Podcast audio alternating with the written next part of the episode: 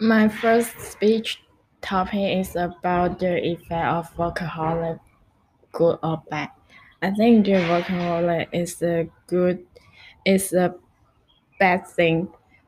Uh, I found a quote about how being a workaholic affects your life things. I used to be a classical workaholic, and after seeing how little work and career really mean when when you reach the end, reach the end of your life, I put a new em- emphasis on things I believe count more.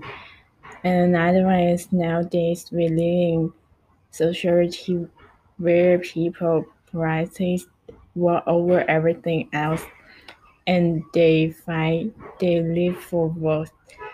They can they cannot stop thinking about their work.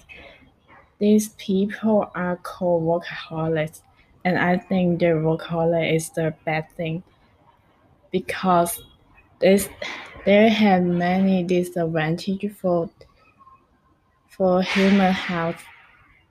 And I think the first one is they don't have many friends because they all over they work all the times and they cannot meet a new friends and they don't have good health because they always thinking about their work they can not have the good sleep.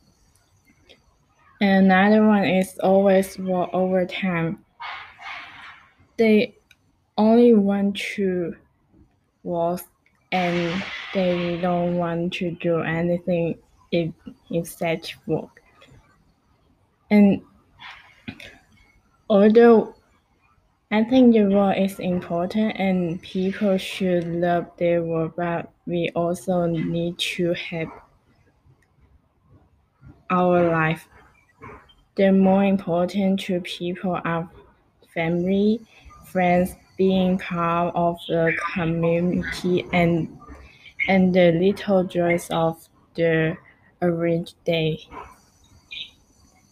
So I think the workaholic is the bad bad thing in our life.